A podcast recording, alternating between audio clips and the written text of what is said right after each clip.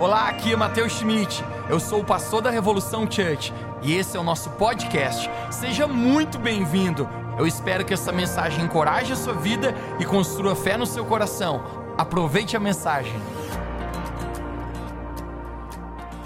Abre comigo sua Bíblia, João capítulo 3. Se você trouxe no seu livro ou no seu celular, você pode abrir.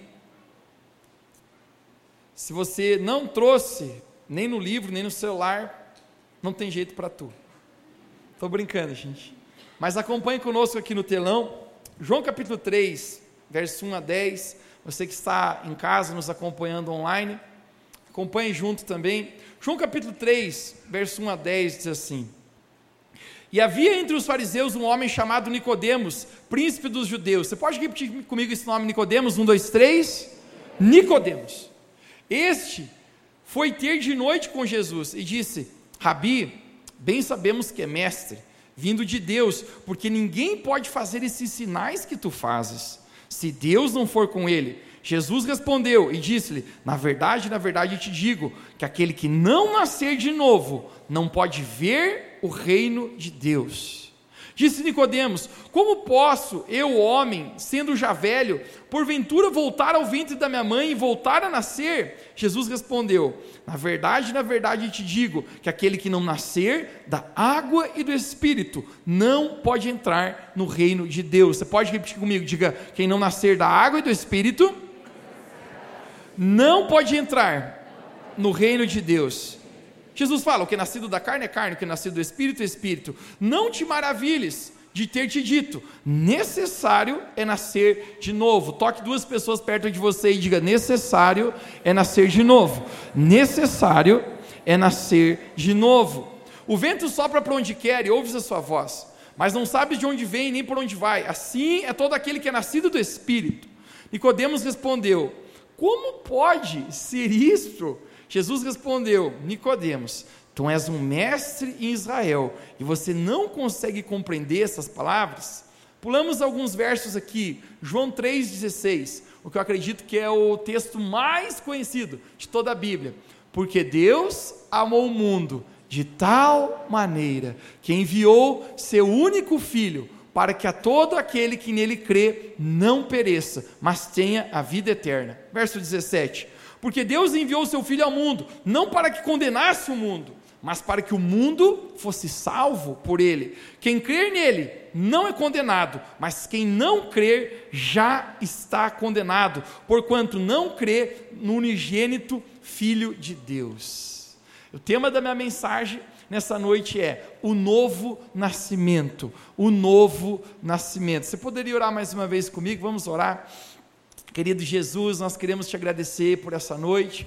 Queremos pedir, Pai, hoje pela ação da tua palavra nesse lugar.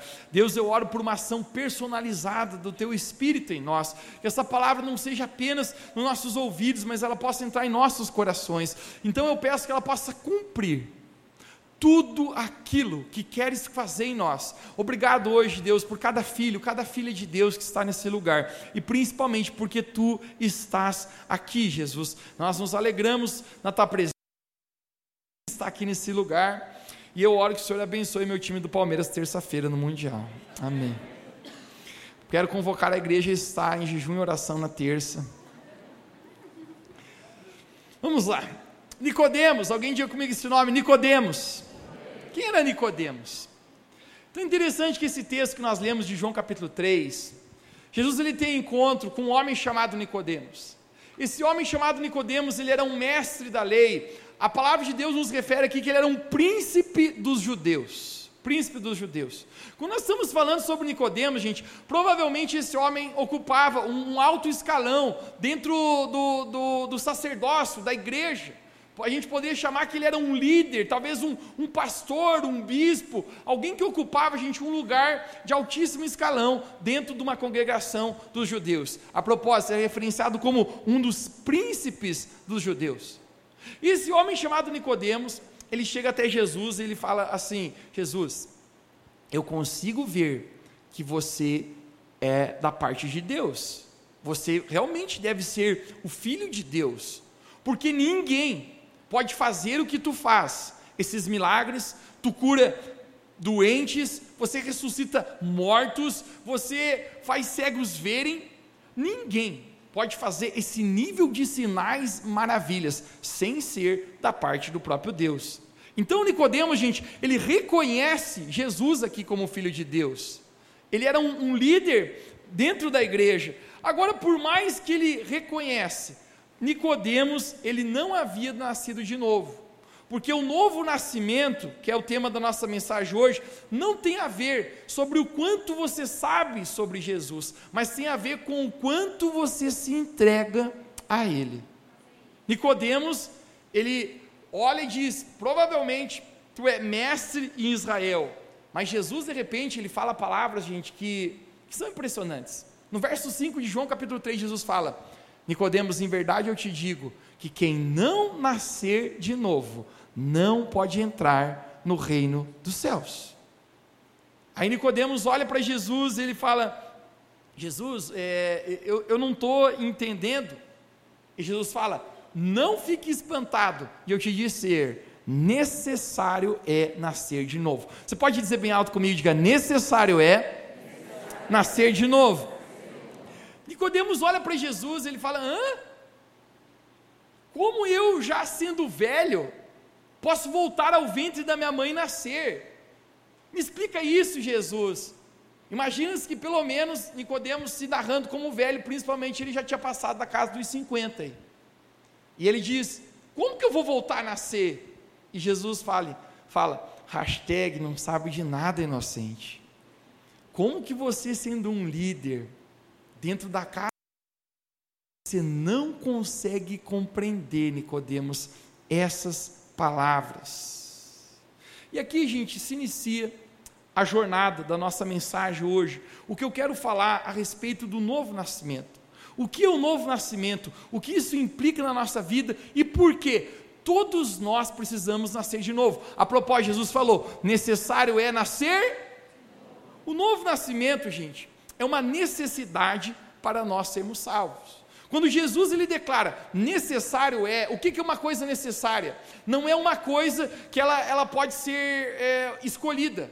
É uma coisa que é fundamental, é uma coisa que precisa acontecer. Jesus está falando, necessário é, não é opcional, o que você quiser entrar no reino dos céus, você precisa nascer de novo. Você pode relacionar-se com Deus apenas nascendo de novo. Agora a Bíblia, é um livro misterioso, até nós encontrarmos a chave para abri-lo. Então existe, ela deixa de ser um livro, um livro misterioso e ela passa a se tornar uma mensagem na nossa vida. E há duas palavras-chave já que abrem a Bíblia. Que essas duas palavras são vida e morte. Você pode repetir comigo, diga vida e morte. A morte, ela tem sido um mistério por toda toda a humanidade. Quando pensam sobre a morte, provavelmente você viu muitas pessoas morrerem. Ano passado, pandemia, foi, foi um tempo muito difícil, acredito, para todo mundo na humanidade. Mas em relação à morte, a ciência com, permanece completamente muda, sem saber explicar o que em si é a morte, o que acontece após a morte. A filosofia torna-se poética quando ela encontra esse inimigo chamado morte o que de fato é a morte. A morte tem sido, gente, como um cão de caça, que iniciou a, a sua trajetória desde o berço da, da civilização no início da raça humana.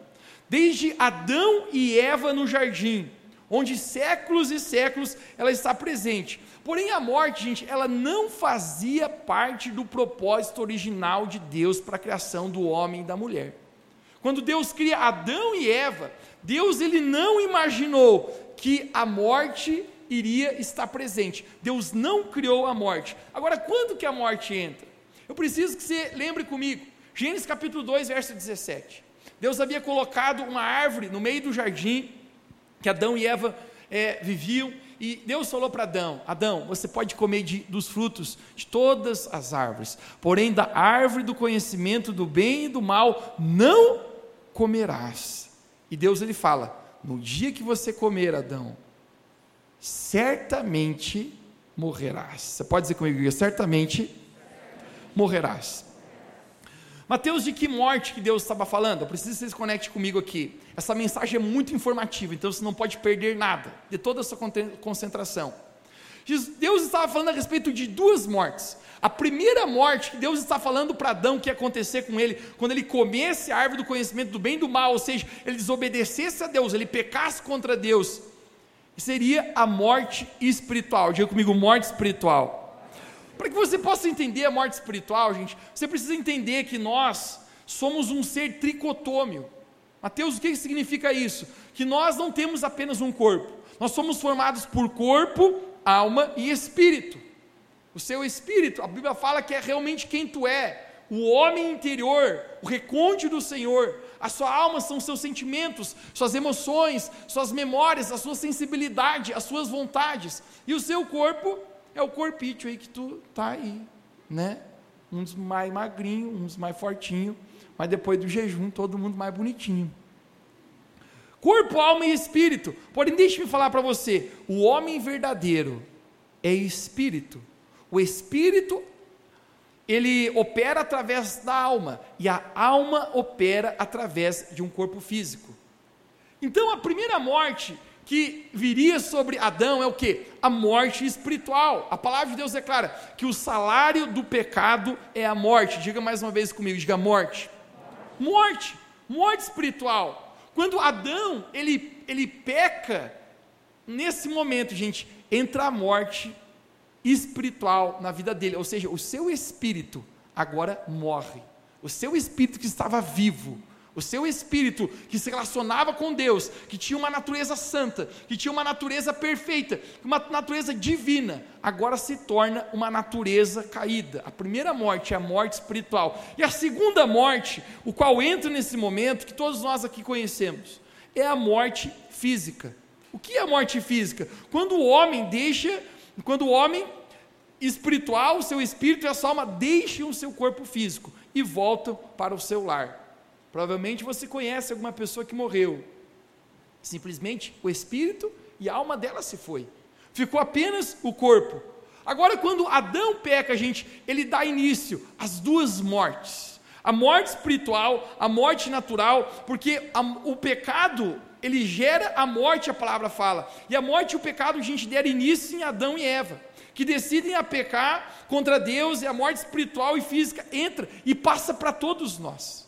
Eu quero mostrar esse texto que o apóstolo Paulo nos fala em Romanos capítulo 5, 12.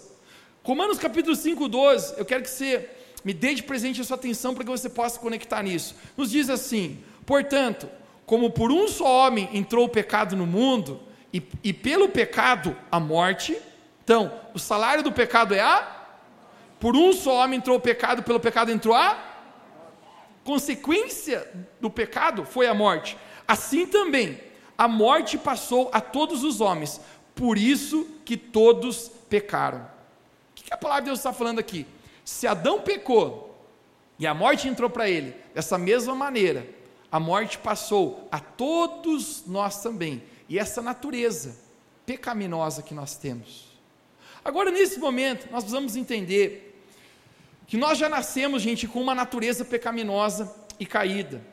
E apenas quando nós recebemos a experiência do novo nascimento, alguém diga comigo nessa noite, é o novo nascimento, através do Espírito Santo, é que nós recebemos uma nova natureza. Todos nós, gente, já nascemos, gente, com uma natureza pecaminosa, caída.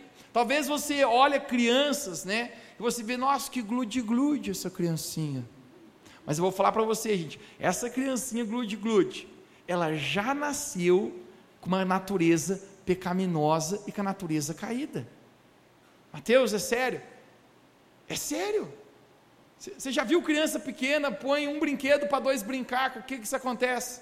Eu já vi uma atacar na cabeça do outro e dizer, não vai brincar com o meu.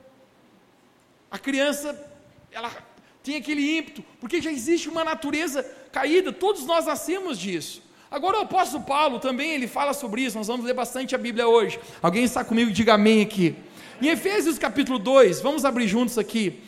Efésios capítulo 2, nós estamos indo para uma jornada hoje. Essa, essa mensagem hoje é muito informativa e é um ensino que eu quero trazer para a nossa igreja que vai nos edificar. Efésios capítulo 2, verso 1 diz assim: E nos vivificou, estando vós mortos em vossos delitos e pecados, em que noutro tempo andaste segundo o curso desse mundo, segundo o príncipe da potestade do ar, do espírito que agora opera nos filhos da desobediência, entre os quais todos nós também andávamos nos desejos da nossa carne, fazendo o que era vontade do, o que era nossa vontade nos pensamentos, e éramos por naturezas filhos da ira, como os outros também, mas Deus, que é riquíssimo em misericórdia, pelo seu muito amor com que nos amou, estando nós ainda mortos, conecte-se, mortos, em nossas ofensas, nos vivificou, alguém diga comigo, vivificou, juntamente com Cristo, pela graça sois salvos. O apóstolo Paulo está dizendo exatamente o quê? Que nós estávamos mortos, que morte que é essa? Espiritual, por causa dos nossos pecados, nós estávamos separados de Deus, com a nossa natureza caída, mas ele fala, mas Deus, com riquíssima misericórdia, como muito nos amou, ele nos vivificou e nos trouxe a vida. O que isso significa? O novo nascimento. Agora, por que, que é necessário nascer de novo? Por que, que é necessário receber uma nova natureza para poder entrar no reino dos céus? A propósito aqui, quem quer entrar no reino dos céus quer ser salvo um dia em nome de Jesus. Eu e você. A gente não está aqui para dizer, não, não, só vim aqui para, não sei se quero ser salvo. Por que, que é necessário? uma nova natureza e nascer de novo. Porque o problema, gente, está no coração. O problema está no coração. Conecte-se comigo aqui. Boa cultura, aprimoramento pessoal, uma vida exterior correta, na igreja ou fora dela, organizada, não pode tomar o lugar do novo nascimento, porque o problema está no coração. Gente, deixa-me falar para você: o problema não é o exterior, não é o comportamento. Por nós mesmos, nós não podemos ser justos.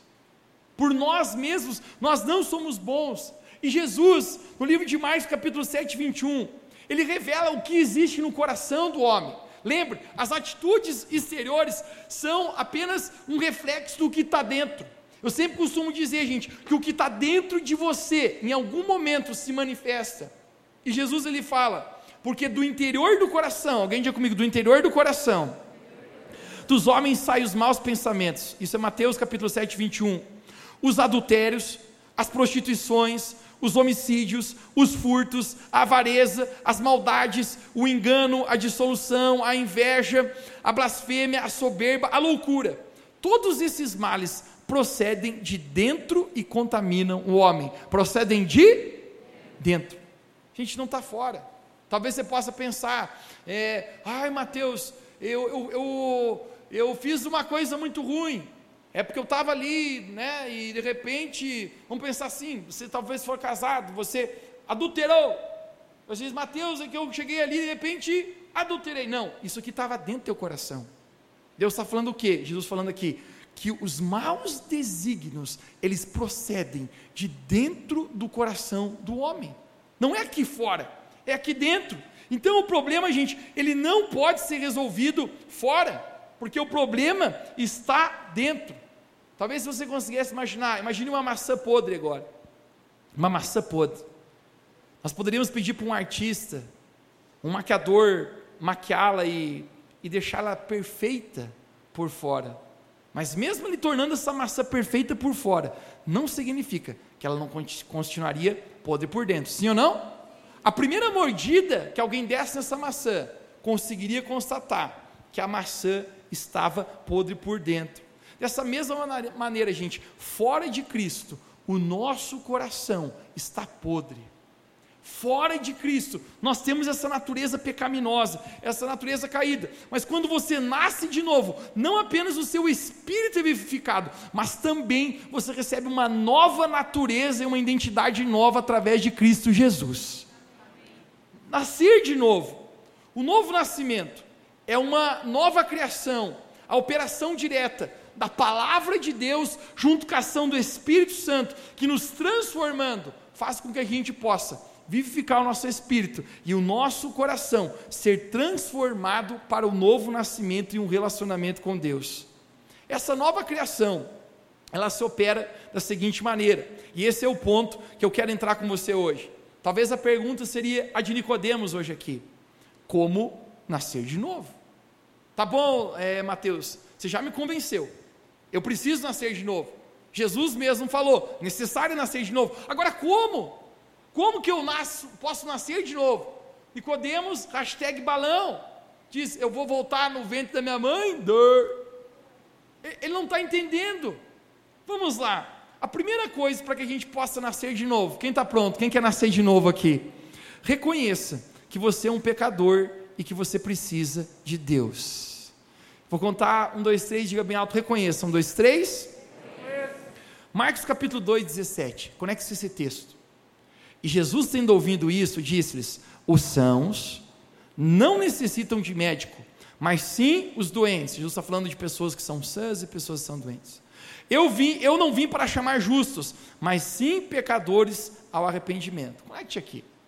Quando Jesus ele fala essas palavras, existia alguns fariseus, alguns mestres da lei, alguns religiosos que estavam apontando Jesus. Eles estavam dizendo assim: Jesus, por que, que você anda com esses ladrões, com essas prostitutas, com esse pessoal de baixíssimo escalão, esses grandes pecadores? E Jesus ele fala uma coisa: Eu não vim para salvar os sãos. Os sãos não precisam de remédio, Jesus falou. Agora pare aqui. Quando Jesus fala a respeito disso, gente, me, me bate uma interrogação aqui, porque eu, eu começo a pensar assim: será realmente que existe alguém são? Será que realmente existe alguém justo? Miqueias capítulo 7, verso, verso 2 fala: Já desapareceu da terra o homem piedoso, e não há entre homens um sequer que seja justo. Romanos capítulo 3, verso 23, você conhece, porque todos pecaram e destituídos estão da glória de Deus. Verso 10, como está escrito: não há um justo sequer, nem um sequer. A hashtag que eu usaria aqui é todo mundo farinha do mesmo saco. Como Jesus, que tu está dizendo que você não veio salvar justos? A propósito, existe alguém justo? Existe alguém são? Eu não estou entendendo Jesus. Todo mundo, segundo a Bíblia, que pecou. Não há um justo sequer. Tinha um professor que falava para mim: dessa turma não se salva um. Essa é a nossa história. Se eu e você olharmos para nós, quem nós somos, no escuro, no íntimo, quando ninguém está vendo, você poderia dizer: Eu sou um grande pecador. Existe, será, algum justo? Mas aqui, gente, a gente consegue concluir algo muito profundo aqui. Eu quero dar para ti essa revelação. Nós concluímos, gente, que não existe ninguém, nenhum justo. Mas então por que, que Jesus está dizendo nesse momento, gente, que, que ele veio para aqueles que, que precisam de médico? Porque o que Jesus está dizendo, gente, que é eu vim para o doente. E doente, sabe quem é, gente? Aquele que reconhece que precisa de mudança, que precisa de arrependimento, que reconhece que precisa de salvação. Doente aquele camarada que diz assim: Eu preciso de ti, Jesus. E Jesus está dizendo: Você que reconhece, você eu posso salvar. Deixa-me falar para você, gente. Tem um tipo de pessoa que Deus não pode fazer nada por ela. É a pessoa que não reconhece que precisa de Deus. Que não reconhece que é um pecador, que precisa de um Salvador. Jesus está dizendo: Eu não vim para quem se acha justo aos seus próprios olhos. A palavra de Deus fala que todas as nossas atitudes de justiça não passam de trapo de imundícia. Tudo que eu e você possamos fazer para amenizar o nosso pecado, para tentar, não é o suficiente. Agora é tão interessante nós entendermos que quando nós reconhecemos diante do Senhor, é o momento que Ele tem poder para nos tocar. Acredito que foi a segunda mensagem esse ano. Eu preguei sobre um homem chamado Isaías aqui. Isaías ele tem uma visão do, de, do Senhor, e ao, ao, ao, redor do Senhor, Deus Todo-Poderoso, tem vários anjos que estão dizendo: Santo, Santo, Santo é o Senhor dos Exércitos. E ele fala que quando ele tem essa visão, ele reconhece que ele era um homem de lábios impuros. E ele diz: Eu estou com um problema, eu tenho ó, lábios impuros. Nesse mesmo instante, ele diz que um anjo pegou uma tenaz e uma brasa viva do altar de Deus e tocou a sua boca, e os seus lábios foram purificados. Gente, você sabe por que, que Isaías foi purificado? Porque ele reconheceu. Alguém diga comigo bem alto nessa noite, diga, reconheceu. Ele reconheceu, gente, que ele precisava ser tocado. E Jesus exatamente está falando sobre isso. Jesus toca na área que nós reconhecemos. Ele está dizendo: se você reconhecer que você precisa, nesse momento, você reconhecer que precisa um médico, e deixa-me falar para você: o médico dos médicos, que tem poder para tocar, para curar, para limpar, é Jesus. Se você reconhecer, você verá Deus na sua vida. A segunda coisa, para o novo, como nascer de novo, confesse Jesus como seu Senhor e Salvador, e que Ele é o Filho de Deus que morreu para te salvar. Quem pode dizer amém aqui? Quando você reconhece Jesus como seu Salvador, e como seu Senhor, e você declara: Jesus é o Filho de Deus, e eu sei que Ele morreu na cruz para me salvar. Gente, nesse momento acontece, começa a se abrir lugar para o novo nascimento. Porque nesse instante você está declarando: Jesus, eu reconheço que eu não posso me salvar sozinho, eu não posso me auto-perdoar. O salário do pecado é a morte, eu pequei, apenas alguém não pecou, apenas alguém é santo, é você, Jesus, e eu preciso que você seja o meu Salvador. Você reconhece Jesus como Senhor, ou seja, o senhorio dele sobre a sua vida, onde você diz: Não sou mais eu agora quem vivo, mas é Cristo que vive em mim. Ele governa a minha vida. Você reconhece que Jesus é o Senhor. Está acontecendo o processo de novo nascimento. Jesus ele está vindo habitar dentro de você. E a terceira coisa para o novo nascimento é arrependa-se dos seus pecados. Diga comigo, arrependimento. Eu quero discorrer um pouquinho sobre arrependimento. Porque a primeira coisa, gente, nós precisamos compreender o que é o arrependimento. A palavra arrependimento, gente, ela vem da palavra metanoia. É uma palavra de origem grega que ela significa mudança de mente. Obviamente, se você muda o jeito de pensar, você muda o jeito de agir. Agora, arrependimento, gente, é você mudar o apóstolo Paulo, ele descreve arrependimento de certa maneira, em Filipenses capítulo 3, verso 7, ele fala, aquilo, aquilo que para mim uma vez era lucro, agora eu passei a considerar como perda, por amor a Cristo. Sabe o que ele está dizendo? Tinha muitas coisas na minha vida, que antes, um bocado de coisas, que eu fazia, mas agora que eu nasci de novo, agora que eu encontrei a Jesus, isso não faz mais sentido para mim. Eu me arrependi dos meus pecados. Agora a minha vida vive em outra direção.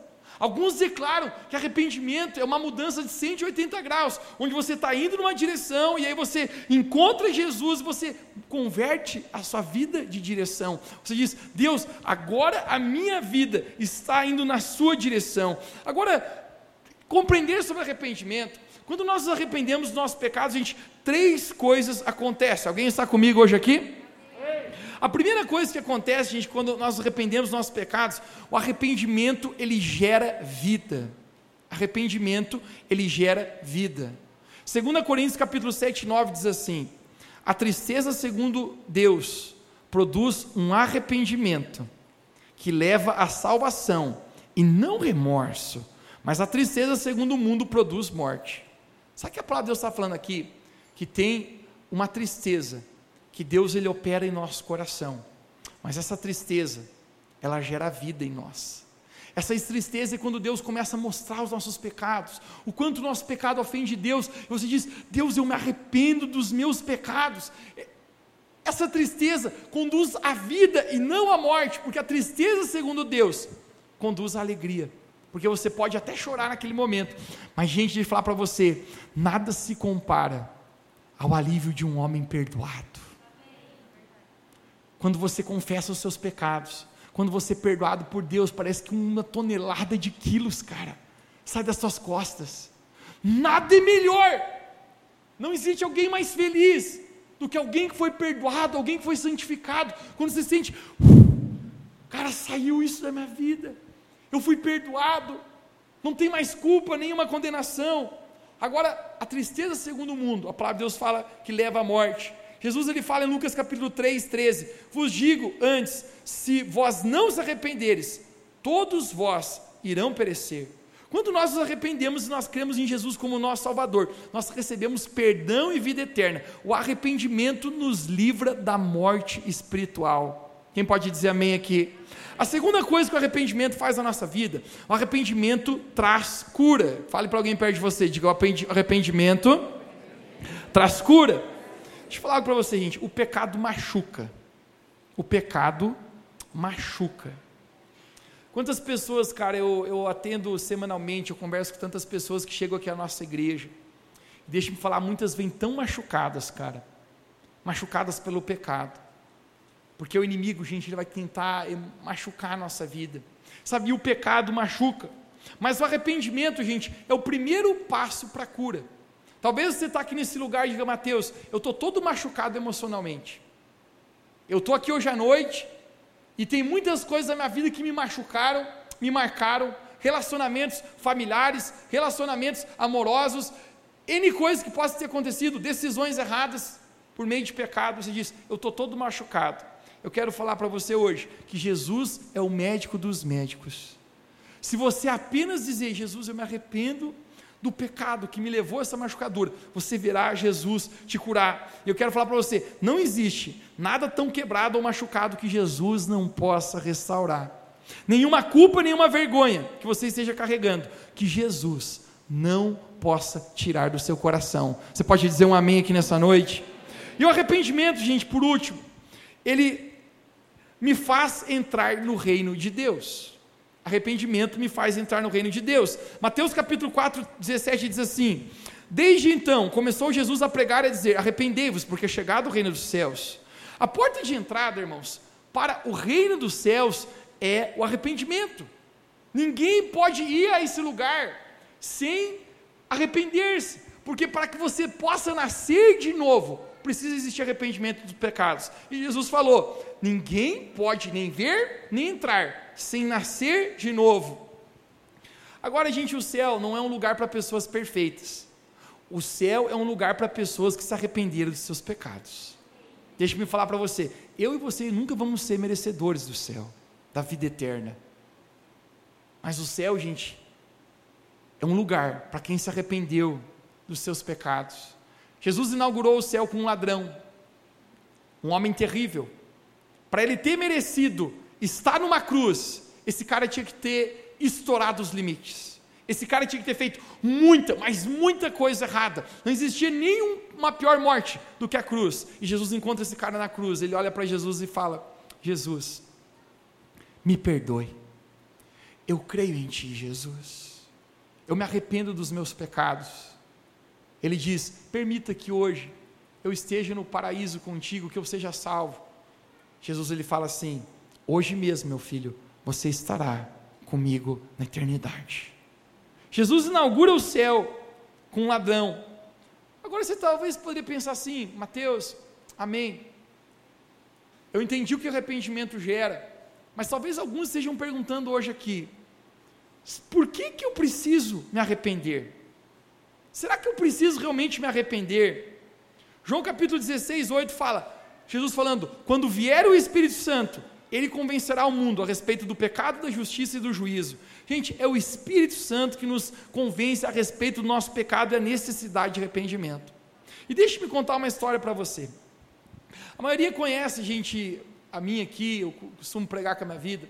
Eu nasci, gente, num lar cristão. Então, isso significa, sabe o quê? Que desde pequeno eu fui instruído né, pelos meus pais nos caminhos do Senhor. Então, meus pais, gente, me deram uma, não apenas uma boa educação, mas meus pais, gente, me educaram na luz da palavra de Deus.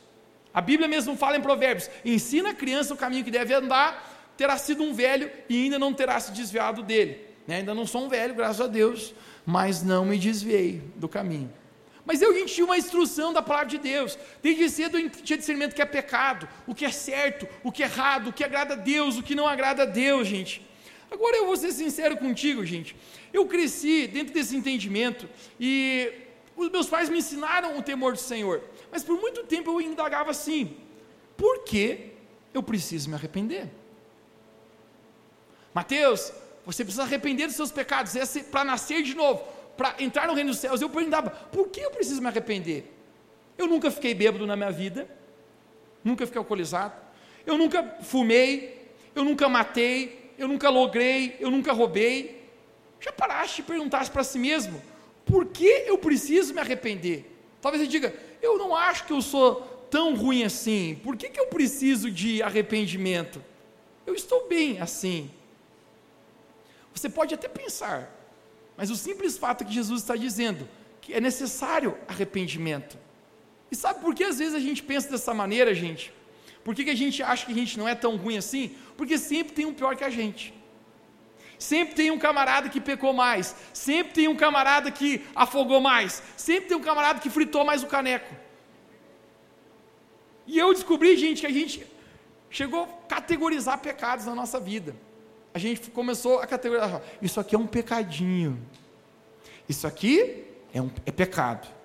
Isso aqui é um pecadão. Isso aqui, sim. Mas na verdade, gente, é pecado.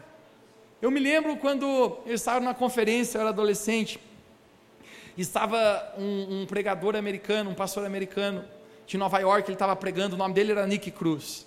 Ele estava contando o testemunho dele, e ele falava: Gente, eu fui um cara que liderei o tráfico de drogas em Nova York. Ele falou: Eu usei quase todas as drogas que existiam no mundo. Ele falou: Eu matei centenas de pessoas. Eu matava homens a queima-roupa, com um tiro na testa. E eu não sentia remorso por isso. Ele falava: Eu me deitei com centenas de mulheres. Eu vivi uma vida terrível. De repente ele fala: Mas Jesus me alcançou. Eu me arrependi dos meus pecados. Eu confessei o Senhor. E eu nasci de novo. E hoje eu sou uma nova criatura para a glória de Deus. Gente, todo mundo aplaudia, gritava aleluia, aleluia. E eu ficava pensando comigo assim: uau, Nick Cruz, que mudança, que arrependimento. Mas e eu? Eu vou me arrepender por quê? O Nick Cruz precisava. Mas eu, eu acho que eu contei algumas mentirinhas, acho que eu colei na prova, acho que deve ter desobedecido a mãe uma vez ou outra. Uma vez até pensei em fazer um plano gospel.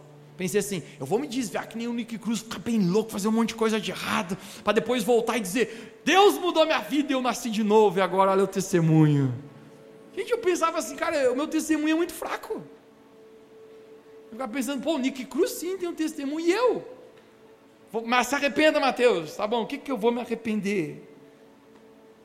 Gente, muitas vezes, a gente, a gente acha que a gente é bom, Lembra, Isaías achava que ele era bom até ele ver o Senhor, até ele ver a santidade do Senhor. Eu não achava que eu era tão mal assim, afinal de contas, me arrepender do quê? Mas até um dia, gente, que eu estava lendo a minha Bíblia, eu falei para você que é o Espírito Santo quem convence. Você pode dizer amém aqui nessa noite? Eu estava lendo a minha Bíblia, gente, e eu li em Jeremias capítulo 17, 9: Enganoso é o coração e mais perverso que todas as coisas, quem o conhecerá? E o Espírito Santo, gente, ali começou a mostrar os meus pecados. O Espírito Santo começou a falar assim: Mateus, tem coisas que você nunca praticou, mas isso ainda está no seu coração. Ele começou a mostrar o meu coração, revelar realmente quem eu era. E eu comecei a ver coisas ali, gente, que nem eu mesmo acreditava que podia estar ali dentro. Mas eu consegui ver realmente quem o Mateus, o eu que eu não conhecia, era, porque o Espírito Santo começou a me convencer da necessidade do arrependimento. Eu encontrei na Bíblia Tiago 2,10, que fala que se alguém obedece à lei, mas tropeça em um só ponto, ele é culpado de ter ferido toda a lei. E Deus começou a mostrar Mateus, o seu coração tem tantas coisas, e eu me lembro de ter ouvido a voz de Deus, gente, de maneira muito clara, trancado no meu quarto. Eu tive uma experiência muito marcante com Deus. E Deus falou: Mateus, a razão por que você nunca botou em prática muitas dessas coisas é porque eu estou na sua vida. E a luz que está em ti brilha sobre as trevas. Mas, gente, se tirar Jesus, ele começou a mostrar como que era meu coração. Lembra que Jesus falou? É do interior do coração do homem que procede os maus desígnios.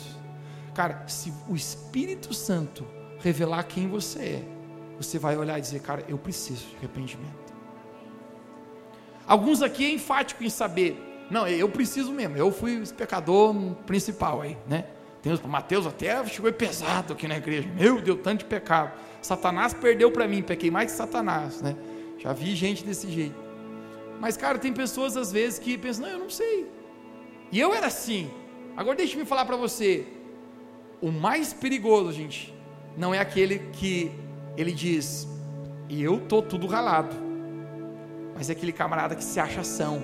Que lembra que Jesus falou? O são, cara, eu não tenho o que posso fazer por ele. Porque eu vim para aquele que é doente, não para os sãos. O médico é para quem está doente. O Espírito Santo começou a mostrar no meu coração todo o lixo que tinha, toda a sujeira, todos os pecados, tanto, tanta coisa, gente, que eu, que, eu, que eu nunca tinha praticado, mas estava no meu coração. E aquele dia, gente, com lágrimas nos meus olhos, eu me arrependi diante do Senhor, eu chorei os meus pecados, eu disse: Deus, eu quero nascer de novo. Jesus falou: Em verdade, em verdade vos digo: quem não nascer de novo não pode entrar no reino dos céus. Aquele que é nascido da carne é carne. Você nasceu nessa carne, mas Ele está falando: quem é nascido do Espírito é espírito. Deus está falando, você nasceu da carne, mas precisa nascer do espírito. E Jesus fala: quem não nascer da água e do espírito, você pode dizer como diga água e espírito. E essa é a reta final da nossa mensagem. Água, a gente na Bíblia fala a respeito de purificação. Jesus mesmo falou aos seus discípulos: Vós estáis limpos pela lavagem da palavra que vos tenho vos falado. A água, gente, a palavra de Deus é como uma água que lava a nossa vida, dos nossos pecados, da nossa vida. Ezequiel, 600 anos antes de Jesus vir esse mundo, ele profetizou: derramarei água pura sobre vós. Tem a ver a indicação da palavra de Deus em nos lavar dos pecados, em nos purificar. Em algum momento, essa lavagem da água, gente, ela se conecta, sabe com o que? Com o batismo nas águas. Mateus, batismo nas águas do novo nascimento? Não. Mas eu digo para você que o batismo nas águas acompanha o novo nascimento. Mateus, o que vem primeiro? Olha que interessante isso aqui. Você não vai achar em livros para ler. Eu preciso me batizar para nascer de novo ou preciso nascer de novo para me batizar? Eu digo, depende. Porque eu já vi muitas pessoas que ainda não tinham nascido de novo. Mas elas diziam dentro do seu coração essa decisão em dizer: Eu reconheço que Jesus é o, é o Cristo, Filho de Deus, eu creio nele. Ela dizia: Eu quero me arrepender dos meus pecados e eu confesso Ele como meu Senhor e Salvador. Mas ainda assim o processo de novo nascimento não tinha acontecido. E essa pessoa, em fé, ela toma a decisão de se batizar. E depois disso, ela nasce de novo. Como eu já vi pessoas também que nasceram de novo. E aí batizar é apenas uma consequência, porque já aconteceu no coração. É difícil explicar o novo nascimento. Mas o que eu quero falar para você é que quando você está ouvindo a palavra de Deus, algo está sendo produzido, gente, fé no teu coração, onde você começa a crer. A propósito, existe alguém hoje sentindo que está sendo brotado fé no seu coração aqui? Parece que começa a queimar algo aqui dentro. Mas nesse momento, gente, Mateus, como funciona o novo, o novo nascimento?